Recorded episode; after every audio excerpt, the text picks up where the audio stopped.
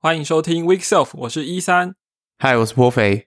Week Self 是一个 iOS 工程师周五下班录音给其他 iOS 工程师的一个 podcast 节目。然后我们今天的节目呢，制作方式比较特别，我们用 Clubhouse 作为我们今天呃主持人之间沟通的一个管道。平常是用 FaceTime，所以这个节目呢，是我们应该是第一次有办法成功的使用直播的方式来录音，就是同时进行这样。之前有进行过一次了，用 Periscope。对，我们之前 很失败，用 Periscope 效果非常之糟糕。对啊，对。节目一开始呢，我们最近的习惯就是会先做这个之前节目的回顾。那说真的，其实上周的节目到应该说上周到到今天为止，我们大部分。在都在玩 Clubhouse，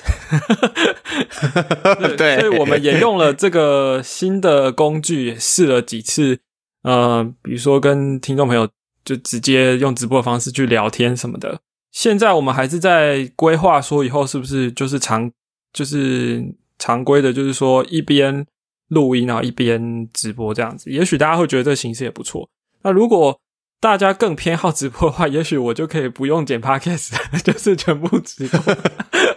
你只是不想剪了吧？对啊，有点累。不过先跟大家讲啦，因为下一个礼拜是就是要过农历新年了嘛，所以下一集我们应该说下周我们应该是就不会有节目，就是暂停一次这样。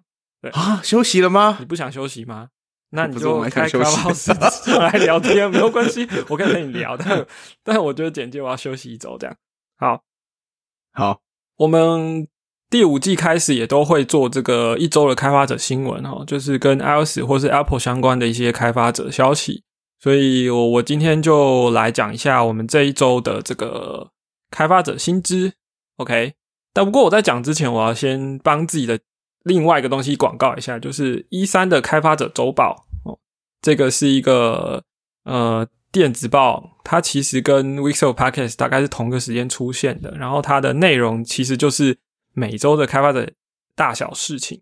那么我们其实是在最近几期的 Podcast 里面才把这个周报的内容也放进来。对，其实这两个东西一直都是我每周的呃常常做，就是几乎每个礼拜都会做的事情。对啊，好，那这礼拜。呃，Apple 推出了 Xcode 十二点五跟 iOS 十四点五的 beta 版，然后这个 beta 版，诶，其实以我这个过去几年开发经验来说，遇到大概点三点四之后，其实就比较不会去很认真玩它们了。对，因为毕竟你大概最困扰其实是点零出来之前嘛，就是比如说六月。啊，WDC，然后那个从六月开始就装备它版，一直装到九月正式版上线。呃，但是后面出了这种点三点四，可能点一点二还在修 bug 啦，就很比较大明显的问题。但是点三点四通常我们就比较会觉得不用那么急，就是那个那个世代已经算成熟的。那但是这一次的点五其实还改了蛮多东西的，所以我觉得身为开发者应该要去看一下 Xcode 十二点五的 Release Note。像是很大包诶，真的蛮大包的。对，呃，为什么要推荐大家去看 Release Note？因为有有一个很重要，就是如果你是那种会去下载新版的，然后去尝鲜的话，那很有可能你就会踩到坑嘛。那其实 Release Note 里面都会先把 Non Issue 写出来，所以其实应该可以避免去踩到一些不必要的坑啊。对，花个五分钟十分钟把它看过一次，你可能会省下更多时间。对我觉得这是一个 iOS 开发者的。日常功课吧，就是要看一下最新的呃工具的状况。那我们刚刚讲不是很大包吗？这个对，Pro 粉有做功课吗？Swift 五点四有什么东西？这个挑战来的太突然，我现在脑袋一片空白。我只能想，哎，Swift 五点四，就我所知，呃，Swift feature 我有点忘记，但是我比较清楚的是。在这些所所谓的 Swift 的 infrastructure 部分，其实是有蛮重大且蛮多的更新的。嗯，首先第一个是 SPN 也有更新嘛，就是呃，它有 cache 有加进去嘛。但是跟 SPN 有更相关，就是在 SPN 在下面还有一个最主最主要是一个叫 Swift Driver 的东西，几乎是呃大国呃算是一个很大型的 refactor 吧。那 Swift Driver 这个东西是什么呢？这个东西是它算是可以想说它算是 compiler。我们如果说 Swift compiler 是一个引擎的话，它有点像是嗯上面的操作员啊，他会去协调各个 compile 的过程的各个工作事情这样子。然后 Swift Driver 呢这件事情，它自己架构上本身最大的更新是它自己本身就是一个 Swift module。那这样做的弹性是说带来的便利是说，现在你可以把一堆你要 build 的 code，然后还有你要怎么 build，然后喂给这一个 module，然后让它去操作对应的 compile。那所以说，如果在 build 比较大型的专案，这个我觉得对 app 开发者来说可能不会那么直观的影响，但是比如说在 build，呃，对 Apple 他们自己嘛，一直在推出新的 framework 的时候。那这 framework 有可能要跟其他地方有很多种不同 build 法的时候，对他们来说是帮助很大，因为他们第一个更，我刚刚讲听这个架构听起来就是它可以更弹性嘛。嗯，你每你可以把你的 build 实际上切成好几个不同的 face，然后每个 face 都叫 driver 去就是执行这个 face 做的事情，然后 driver 之前还可以互相沟通。那所以对呃 F 开发者可能可以讲就就是。我们可以想象说，那种 parallel 的 compilation 的工作可能会比以前做的更有效率，就是真真正的更平行化，嗯，这样子。那这算是我觉得是一个最大型的更新吧。这是十五点四才放进来的，就是新的 Swift Driver。然后，所以这当然 SPM 本身也受惠于这一个 Swift Driver 的带来的好处。所以这我所以我说刚刚说。主要在更新 infrastructure 的部分是这一块，算是蛮重大的更新啦。所以 driver 其实，呃，我没有记错，大概去年年初的时候就已经说他们在就是要整个大规模的重弄了。然后那现在就是成，就是大概也做了一年多吧。嗯，这就是现在的成果，这样子。据说 compile 速度有比较快啦。哦，对啊，对啊，因为就是他他 build build 的工作，它可以。更有，因为他现在他是这个工作，他切完之后，他要怎么喂都很弹性了嘛，所以理论上来说，他们有办法在 optimize 的时候更少限制这样子，然后可以尽可能的吹出机器的所有的性能。很好，老实说，我还没有拿打开来玩，我已经安装好了，但还没打开来玩。那就是 Xcode 十二点五，大家可以去下载玩玩看，对吧？然后 Swift 四五点四有蛮多新东西的，不过我觉得刚才 Perfect 提到 SPM 有 Catch 这个部分，我觉得应该是对有在用 SPM 的呃开发者影响会最大的，因为这样子你 Xcode 打开的时候就不用再等它再 去 Fetch 这样子，而且我相信大家有在用用 SPM 都会注意到，如果你网络是断的话，其实你根本就没有办法继续工作，对吧？那有 Catch 的话。应该呃，我我我还没有实验过，但是应该会让这这件事情比较容易一点，就是有一些 offline 的情况可以使用。对，嗯哼。然后，而且之前这个 catch 这件事之前，就是老老实说，具体情况我有点不太确定，因为有点忘记。就是嗯呃，在可能是多个 module 或者某些情况的时候，其实好像 SPM 并没有办法保证说，你在这整个专案里面，它只废去一次，然后就在所有被引用的地方都只是。build 一开始废选那一次，好像有时候会重呃，会有时候会重 build 啦，不是废选，会重 build，就是情况会发生这样。那这个 cache 就是基本上就我认知是它也有帮助到这件事情的改善，这样。所以反正总总归来说啦，十位五点四还是扣十二点五之后，不管是 App 或是 Framework 的开发者，多少都可以享受到整个 build performance 的提升。只是说有没有？主观上感受的感受感受不到的问题，这样子。对，不过有这么多好处，嗯，确实有一个淡书的，就是这一版是开始要求 Big Sur 了。哦，对对对，所以有些开发者想说，我还停留在凯达丽娜，就对就要 move on 了。就是如果你要享受到这个新东西的话，那呃，我没有办法帮你保证说 Big Sur 一定比较好啦。对啊，那如果你不想选择的话，那你就去买一台 M One，就就没有什么好选的。对，完全不用烦恼，是不是又多了一个买 M One 的理由？另外一个小功能是模拟器啊，模拟器已经可以录影了嘛？那它现在多了一个小功能，就是录影的时候可以输出成 GIF。对，嗯，可能你在做 open source 专案的那个 demo 的时候，可能会有点帮助吧。嗯，我我觉得用 GitHub 的应该多少都不错啦，因为 GitHub 我们知道你发 PR，那个 editor 你只能你只能把图片拖进去嘛，对，影片都要自己处理嘛。那现在有 GIF 的话，应该是比较简单一点。是，好，那么 s c o 讲完，讲一下 iOS 十四点五，呃，有几个功能的亮点啦。第一个就是 iOS 在应该说，Face ID 就是在过去一年一直处于一个令人困扰的状况，因为大家都戴口罩嘛。在十四点五的 beta 版里面，Apple 就多了一个功能，就是你同一个 user 哈，你可以用你自己的 Apple Watch 哦来代替 Face ID 解锁 iPhone。但有一些前提，就是你必须要还是要口罩是戴着啦哦，但是你要看着手机，也就是说 iPhone 侦测到你是本人的可能眼睛吧，就是上半部。脸的上半部的同时，下半部是口罩的话，那它就会去呼叫 Apple Watch 做帮忙认证这样子。对，那这个应该有助于推升 Apple Watch 的销量，不对，应该有助于大家的便利性啦。对啊，如果你就是装置都有的话，Apple 的装置都有的话，啊，另外一个是就是次世代主机嘛，PS Five 跟呃 Xbox。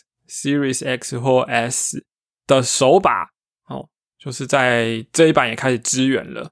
对，不过这个东西对大家的用处就是取决于你到底有没有买到新的康手。毕竟，呃，这个功能你没有，就是你要有那个手把才可以用嘛。对啊，对。不过听说 PS 五的，就是库存紧张度逐渐下降，真的吗？呃，对啊。据说啦，那你什么时候要买？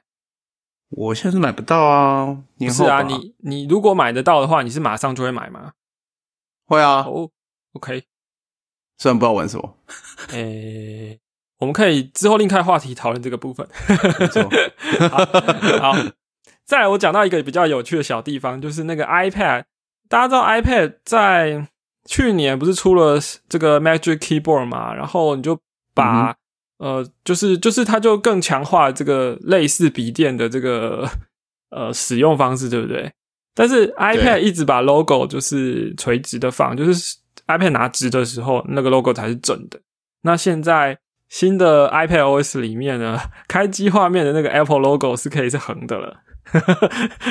哦，就是新增 Landscape 模式就对。对，可我不确定它是会旋转，还是说它侦测到你放在 Magic Keyboard 上的时候就那横的。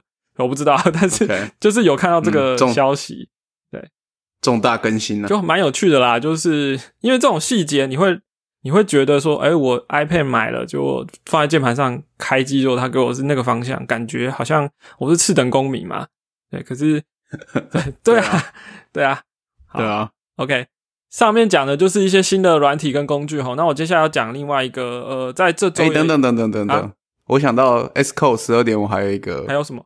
算是就是 Swift UI 的文件啊，哦，就是十二 Xcode 十二点五，嗯嗯，这算是 Xcode 十二点五嘛？应该算吧。对，就就反正它里面带 Swift UI Framework 是呃，几乎每一个元件都有加上非常非常详细的文件说明，甚至几乎都是有提供 example 的。所以，嗯，就是现在如果想要开始做 Swift UI 的人的话，也许可以直接。就直接看 S code 里面的 header document 也是蛮有帮，也是蛮有帮助的。就是比如说 button 要怎么用，它其实以前可能去另外去翻网页，那它现在直接写在 header 里了。对对对，然后还有几个比较算是跟开发有关的啦，就是我刚不好意思，我现在刚才忽然想到，很好，就是所以五点是在类型的提示有非常大的进步哦，也就是说。你可以少打很多字啦，比如说举个例子好，它好像我们以前不是会打 UI color，然后点什么东西嘛，然后再点。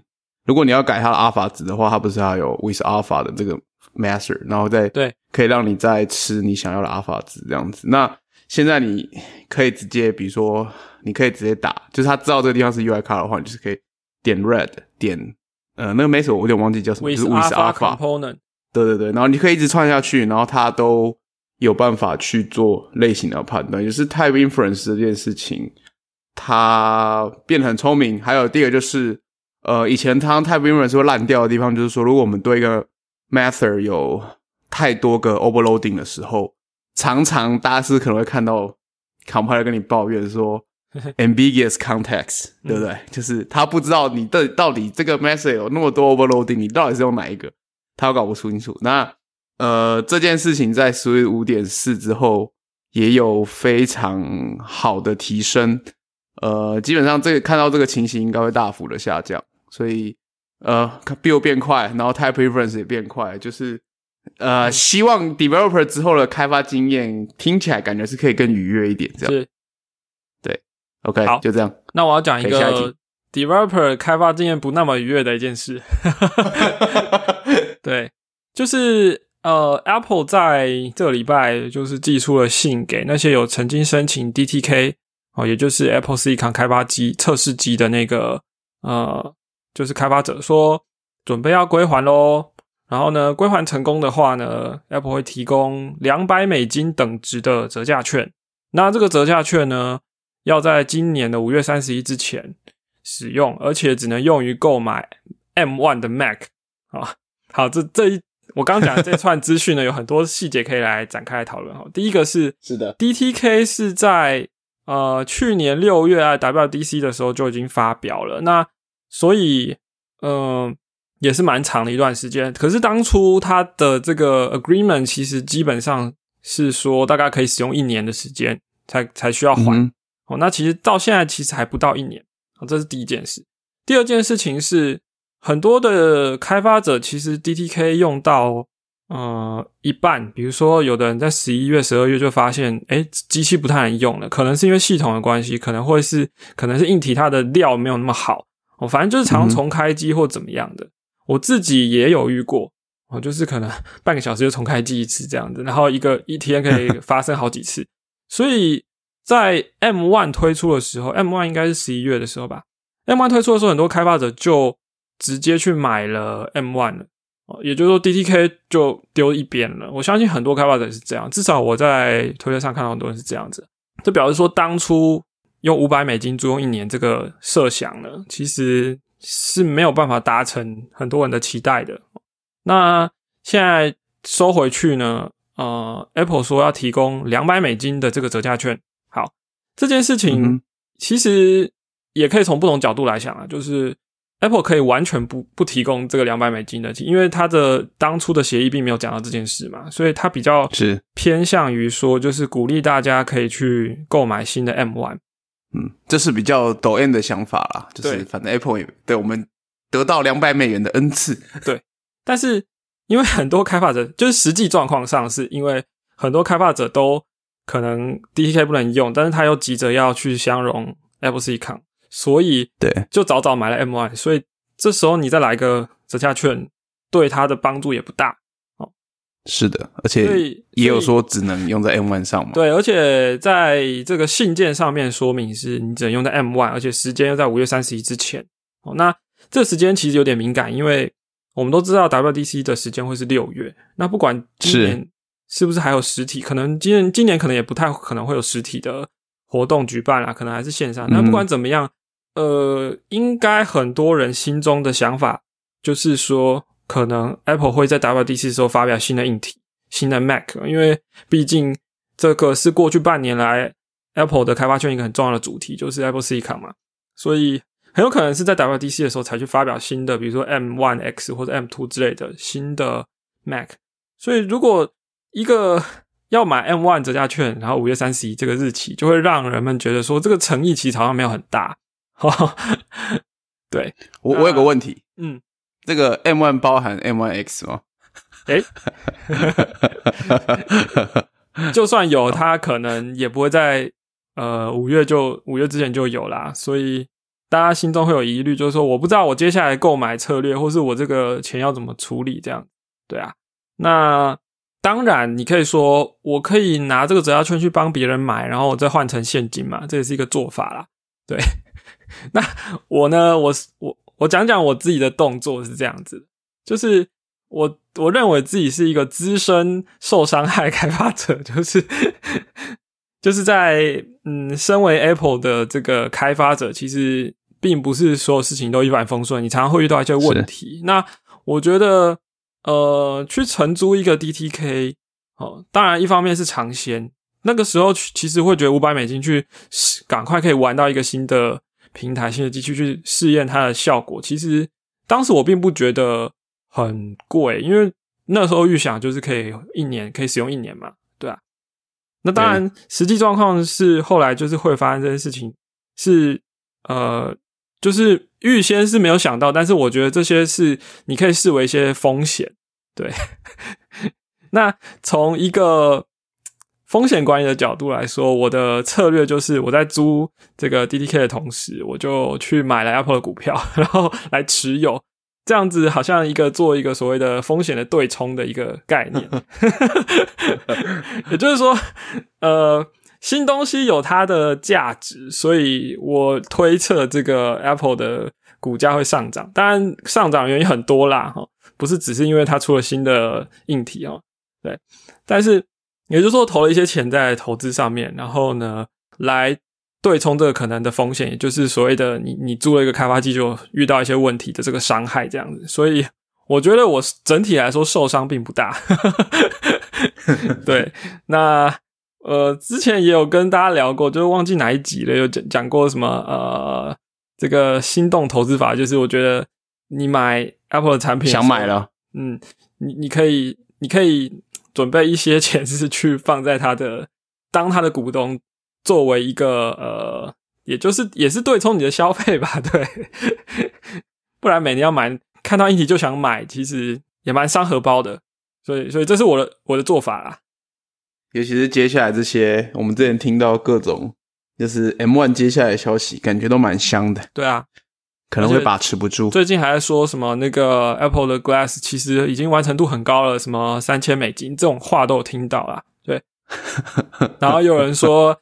AirPods Max 为什么那么贵？是因为它之后要出更贵的这个眼镜，所以它先把价格的预期拉高。这样这种说法我都有看过，但我觉得你就听听就算了。就是 反正我觉得，呃，如果你是一个果粉或是一个开发者，你常常需要投资在 Apple 硬体上的话，其实我觉得这是我的策略哦。大家自己自己自己衡量这样子，并不是推荐大家一定要买哦。但我我自己的做法就会去。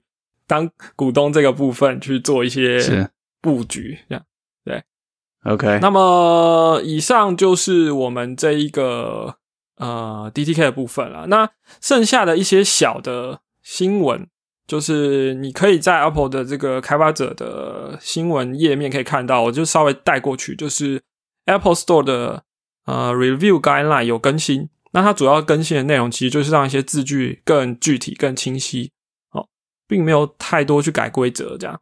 再来就是 Apple 的这个，你不管是 iOS 啊、tvOS 或是 macOS 的这个设计资源档，有像 Sketch 或者 Adobe XD 的这些 resource 都有新版本，所以你可以去下载。就是如果你是设计师的话，还有一个就是说那个，呃，大家知道 Apple 最近跟 Facebook 闹得蛮大的嘛，就是在关于隐私权的这个政策上面。那其中有一个点是。呃，IDFA，但是 Apple 并不是把 IDFA 弱化之后就没有做任何动作，它其实有做一些替代的功能哦。那其实这个之前我们也有聊过，叫做 SK Ad Network 哦，这样的一个 framework，它就是也就是来做一些下载的转换追踪的一个用途。那 iOS 十四点五它又新增了一个在 Web 上的一个技术，就是叫做 Private Click Measurement。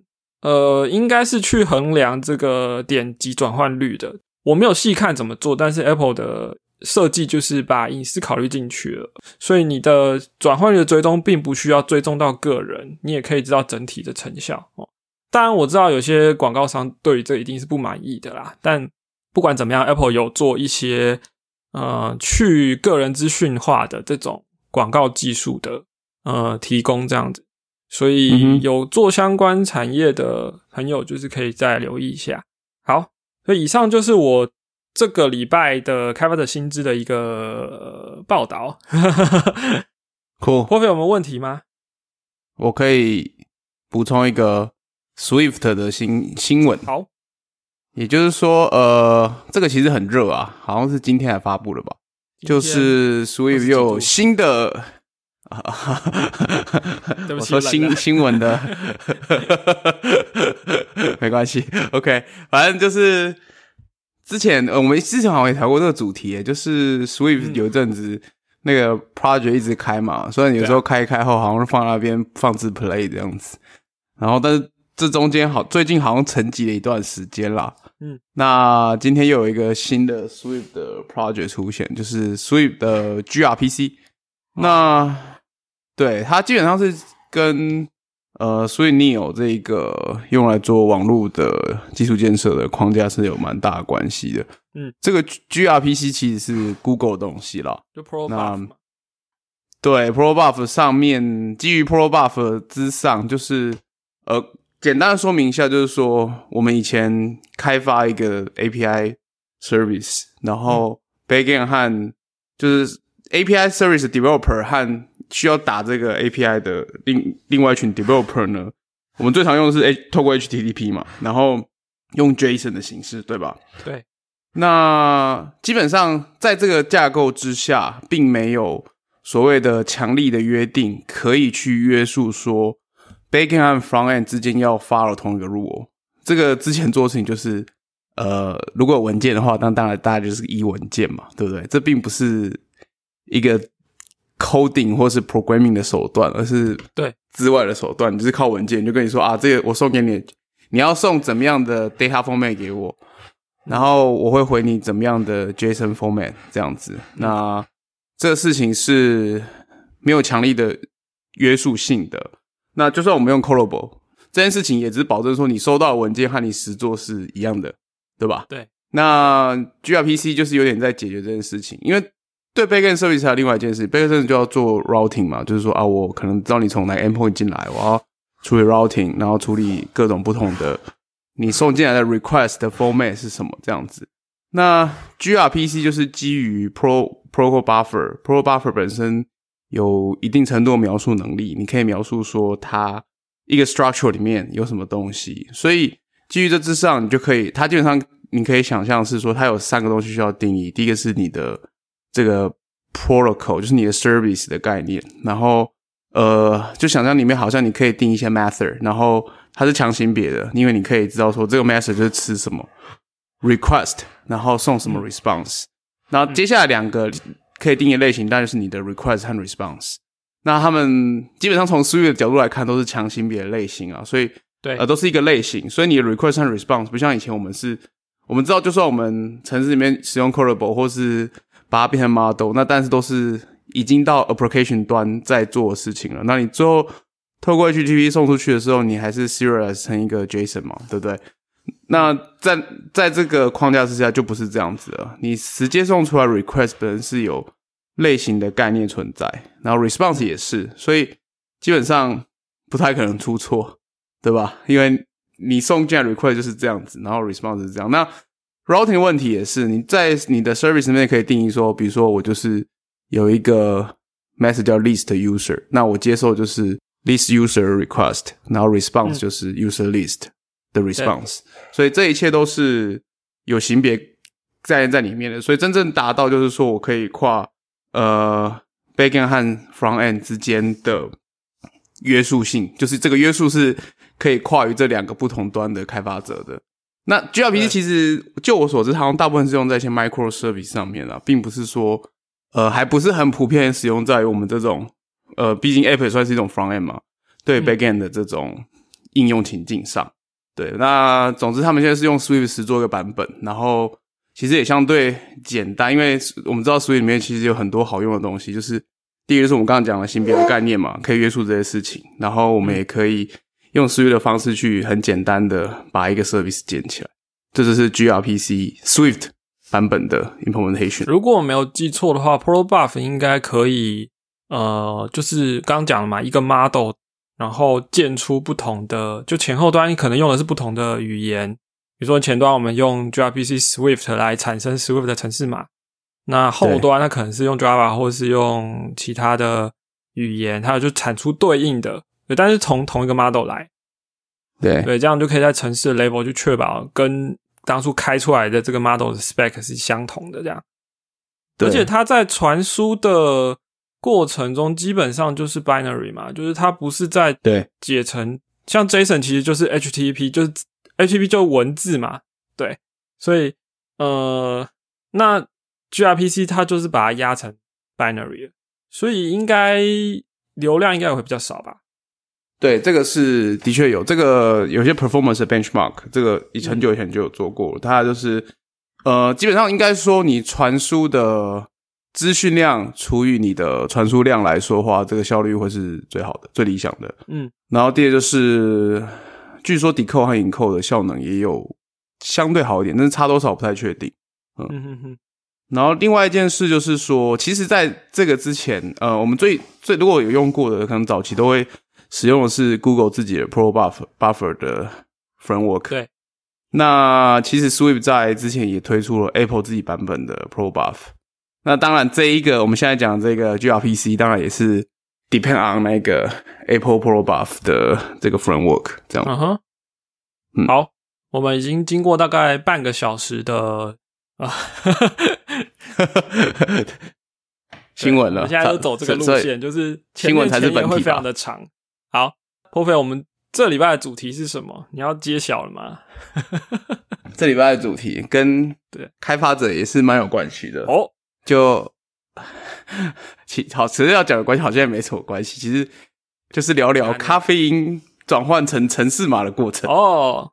From coffee to code，对对，你不是前阵子才买咖啡机吗？呀，我我对啊，我前阵子买了咖啡机。好啊，那你可以介绍一下。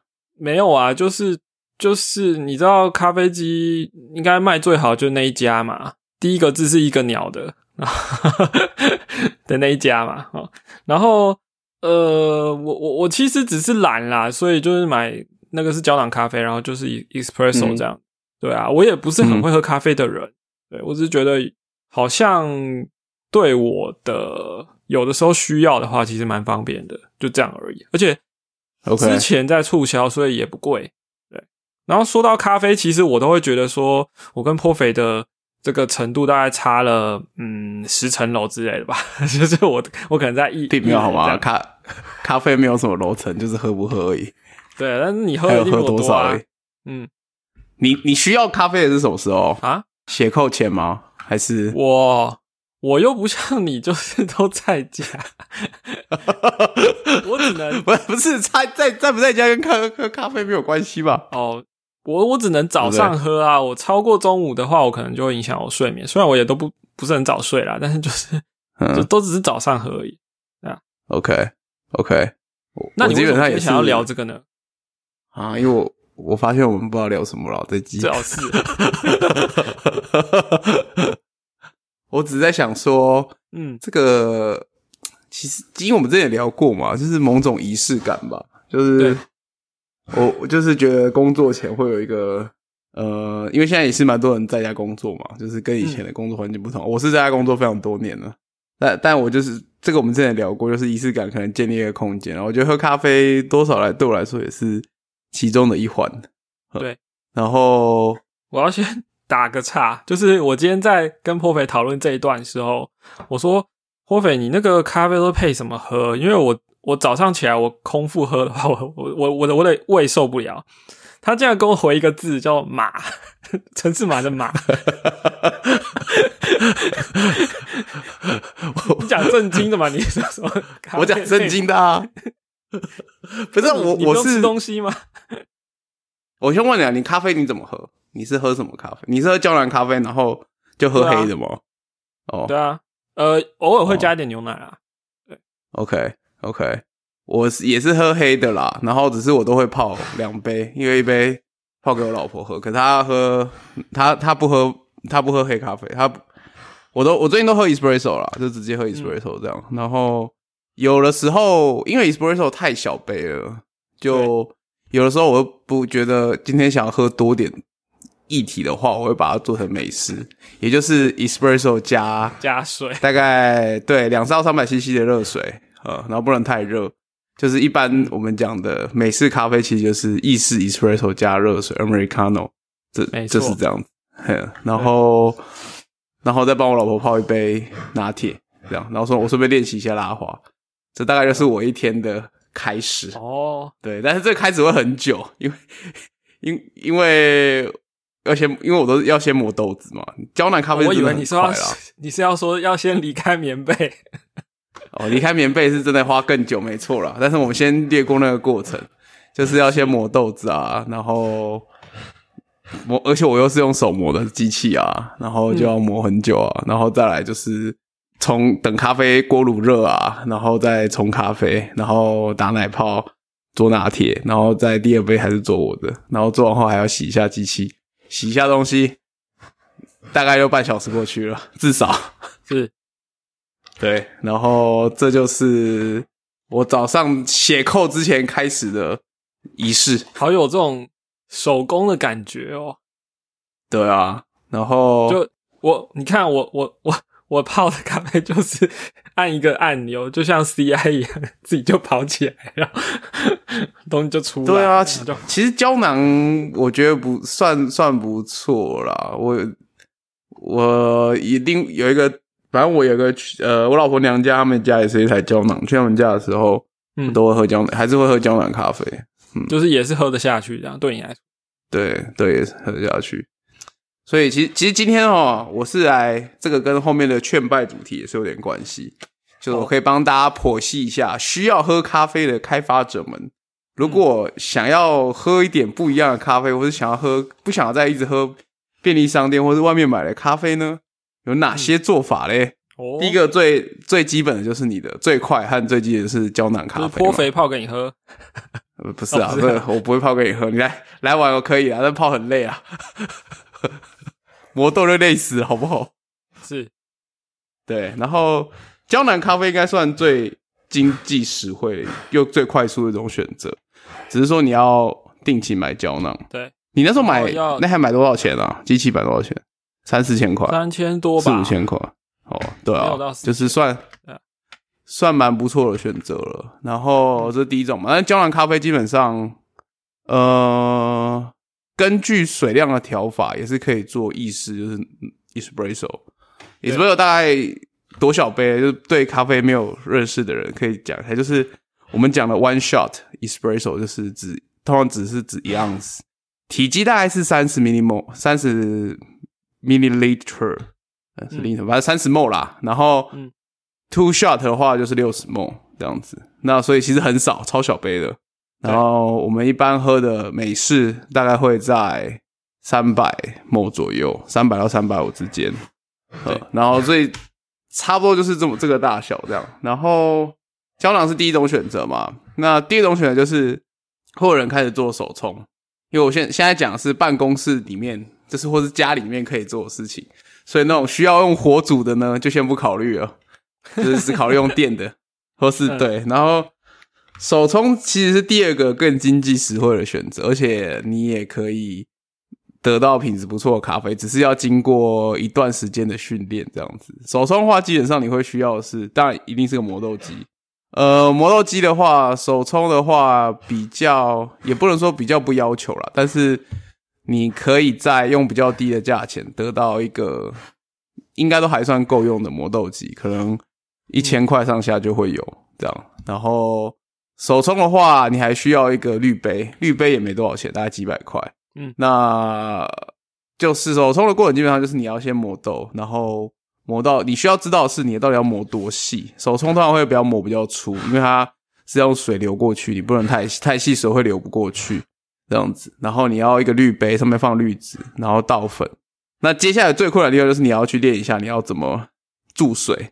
这样，嗯，然后这个通常也是十分钟内可以搞定的事情，嗯，所以也算是一个蛮快然后经济实惠的选择。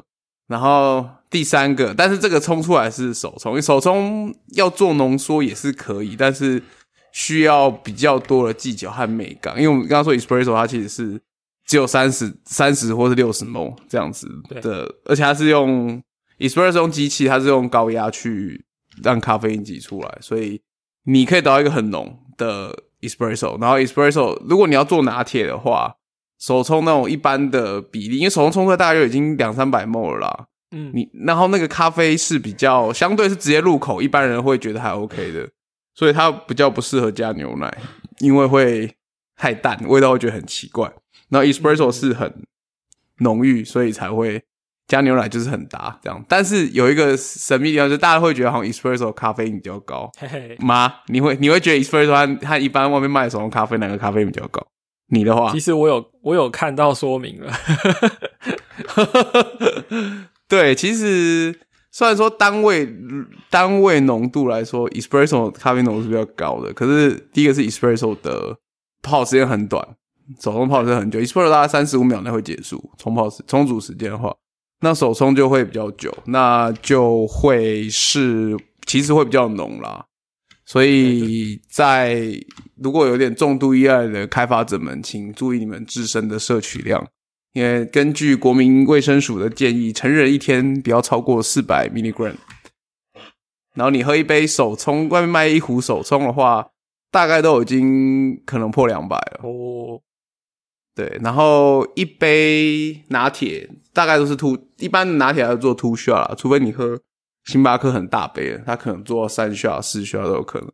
但一个 shot 大概七十左右，所以 two shot 大概就是一百五为满。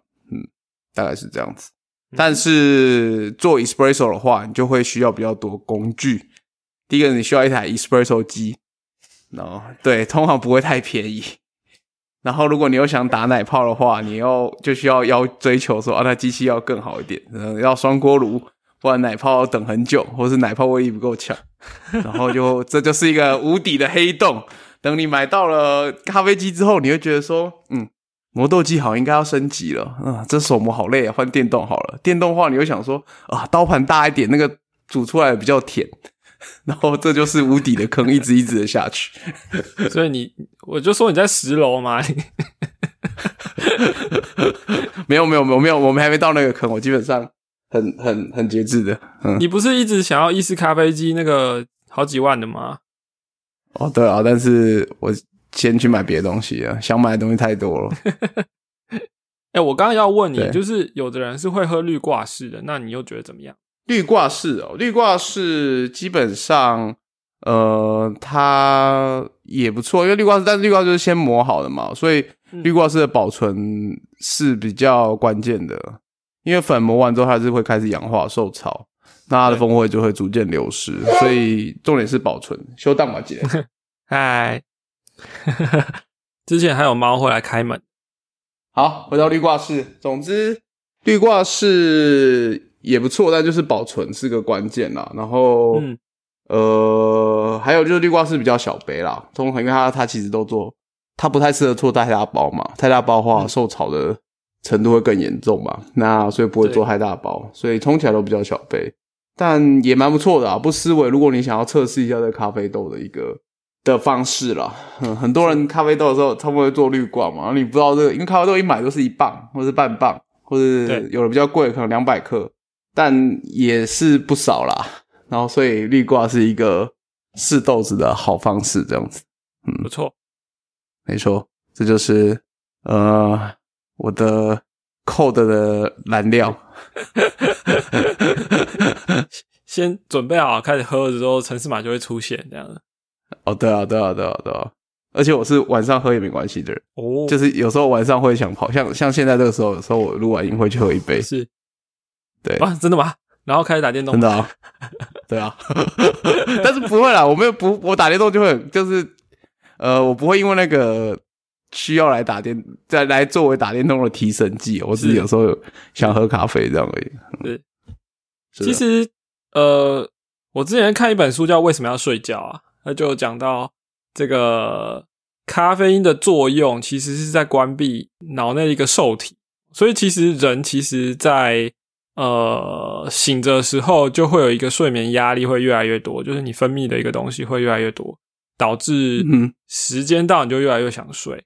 就是呃，应该说，我不要我不要讲太细啊，就是反正就是人有两套跟睡眠有关的系统，一个是就是跟太阳的东升西落有关系，所以到夜间你可能就会比较想睡，对，另外一套就我刚刚讲的，在清醒的过程中，这个会有一个睡眠压力的分泌一直做出现这样，但是咖啡因会让这个受体的暂时接收不到这个讯号，对，所以有的人在咖啡因效果一结束之后，就突然很想睡，就是因为那个呃刚讲的这个睡眠压力的内分泌，其实它一直都在，只是被阻断了。那咖啡因效果一结束之后，就啪这样子。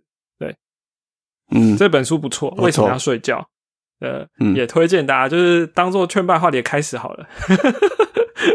对啊，推对。那转过去吗？啊，你说劝败话题吗？对啊。哦，可可以啦。你劝败话题好，由你先开始吧。我先哦，好啦。对，就是我们他开始到现在会在前面，就是有那个一些回顾，或者说一些开发的新闻嘛。中间有个当周主题。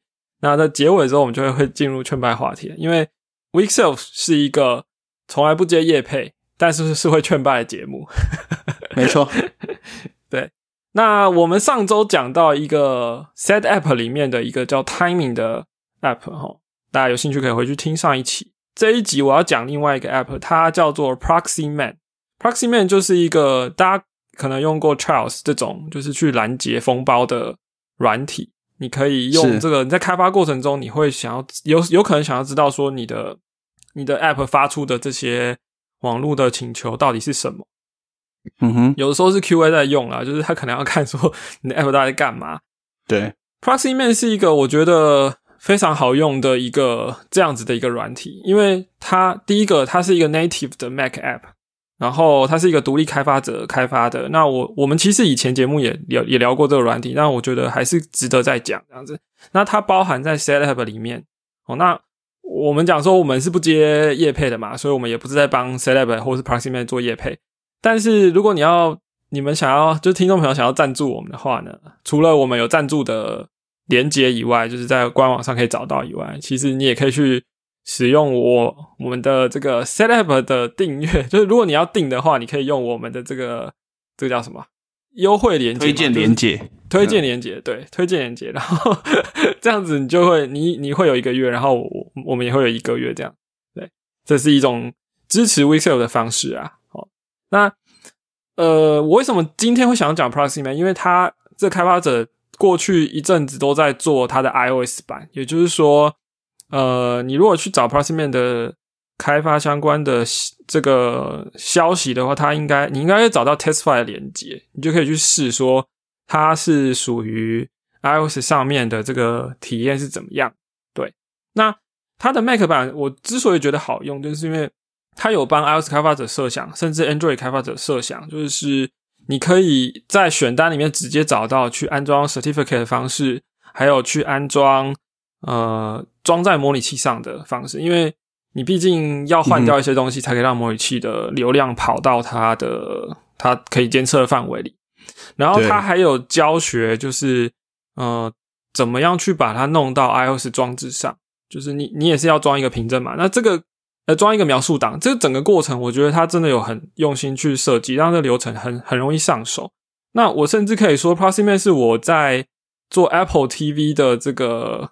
同样的这个事情上面，就是唯一有成功的把它搞定这样子，因为呃，Apple TV 的话，你就要想办法去装 Profile，用用那个 Apple 的 Configurator 去装。那我觉得它整个设计是比较让人，反正就是操作上比较容易，这样界面也很也很 native，所以这是我今天劝败的一个软体。那我觉得开发者应该都可以去试试看。然后它呃。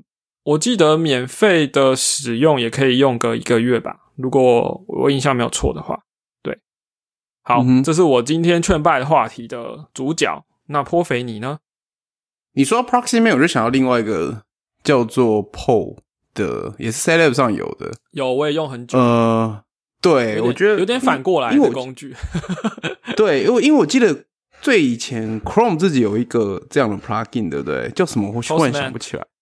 哦，对，Postman，然后呃，我觉得我会从我一开始最最一开始，那那好几年前刚开始当开发者的时候，呃，就是 Post Postman 和 Pol 都是一个你可以用它去打 API 的工具，然后你也可以从那边观察，就是你送的 request 长什么样子，然后你送的 response 长什么样子，对吧？对，呃，然后对，就是这我们刚才聊，如果用 gRPC，你就不不太需要做这件事情。但是 Pro Buffer 有另外一个问题啊，Pro Buffer 要观察你到底送什么资料，不是那么直观，因为是 binary 嘛。对，OK，对。然后我们回到这个话题，那我记得我 PO PO 跟 Postman 基本上都一样，就是你可以加你的 header 啊，比如说你要用那个 authorization 的有不同的 header 嘛，不同的 protocol，然后或者是你要你的。Content type 是什么？你都可以在那边做处理，然后你也看到可以看到打出去后的 response 长什么样子。对，呃，但我我不太确定 Postman 有没有现在有没有跟上啊？我觉得最早期我第一次要切换是因为 Post 可以把你的 response cache 起来，嗯，然后也就是说，很多时候，因为有时候我们知道，当你一复杂所以，说你在 API 是要某的时候，你是要照某个顺序打的，比如说你要先打 A，再打 B，再打 C，才能做到你想要看的事情，但这这件事，app 一大，我相信一定是很常见的开发场景啦。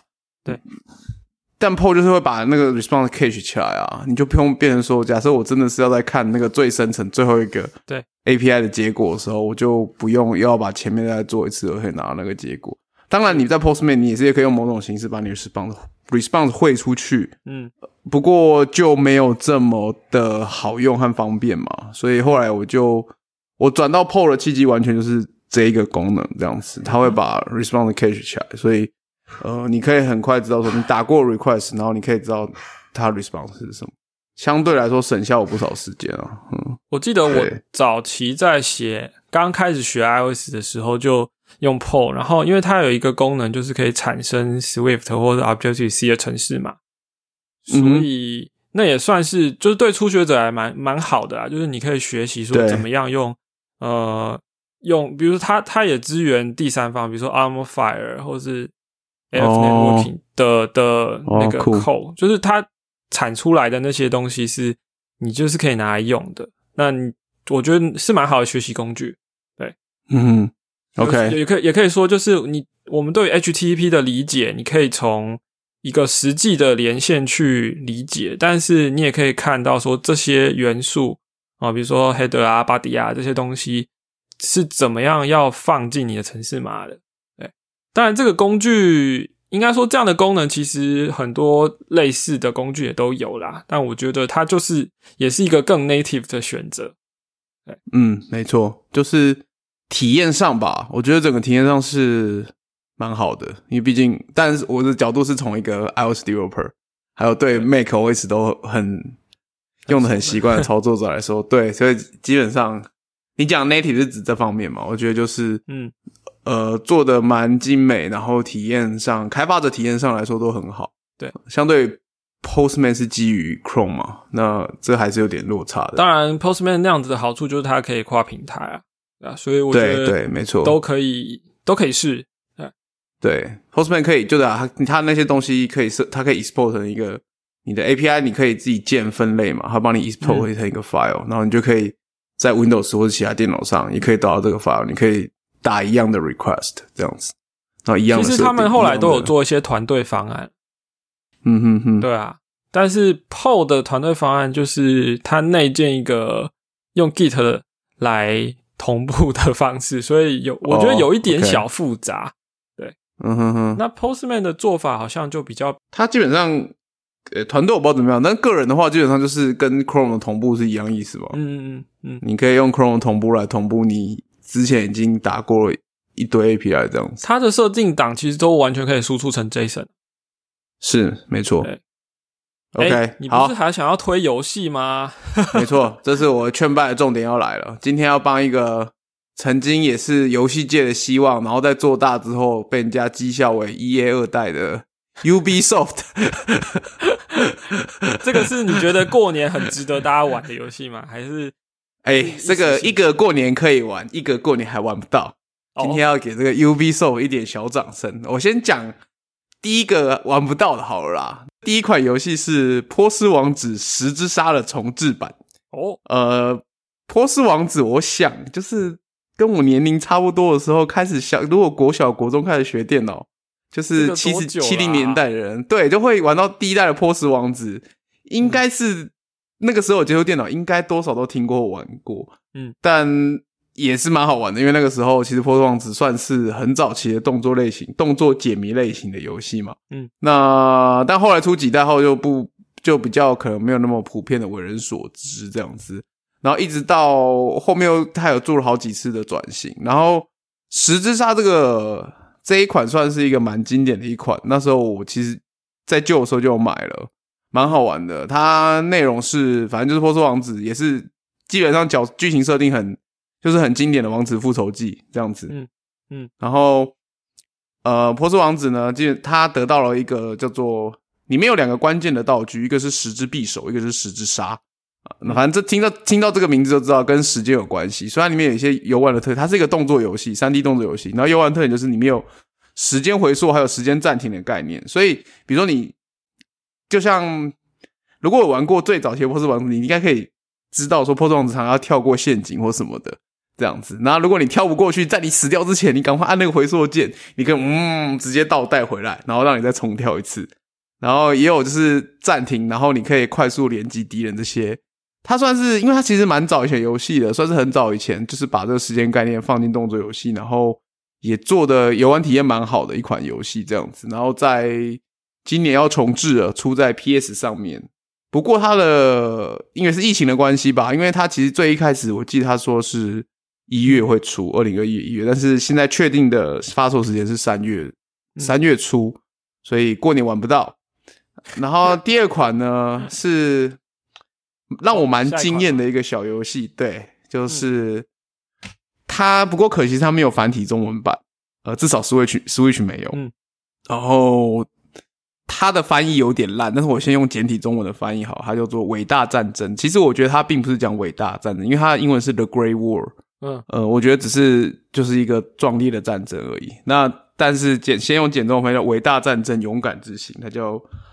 这个游戏是 Ubisoft 做一个小游戏，基本上是一个解谜的游戏。我当初会买，就是因为里面有军犬，然后很可有狗，很可爱，然后又是解谜，然后好像可以打发时间当小品这样子。谜题非常简单，基本上就是说，呃，一背景是一次世界大战，然后是他说是一真人真事改编的。嗯，那就是一一次世界大战发生的时候呢，就是呃法国的。法国境内的人人民都被征召回去德国作战，就是德法两两边要战争嘛。然后其中的一个好几个主角，他们来自于同一个家庭，就是有一个德国女婿啦，就是嫁到法国的某个农家里面，也不是嫁，就是跟法国某个农家女儿结婚了。然后，嗯，但是因为战争爆发，他就被德军，他是境内的法国境内的德德国人，就被抓回去从军。然后他的父亲就是呃女儿，就是这个家庭的父亲啊，就是农庄的主人，就是这个德国人的岳父，然后也被抓去作战，然后他们两边要对抗这样子。那过程其实呃，因为是个小游戏，可以感觉开发成本没有很高，所以游游戏的一些 collider 没有做的很好，就是你有时候走啊，或者是会会 会觉得那个距离感有点奇怪，或者投弹啊什么，但是它基本上不太影响，因为它只是一个简单的解谜游戏，就是你必须。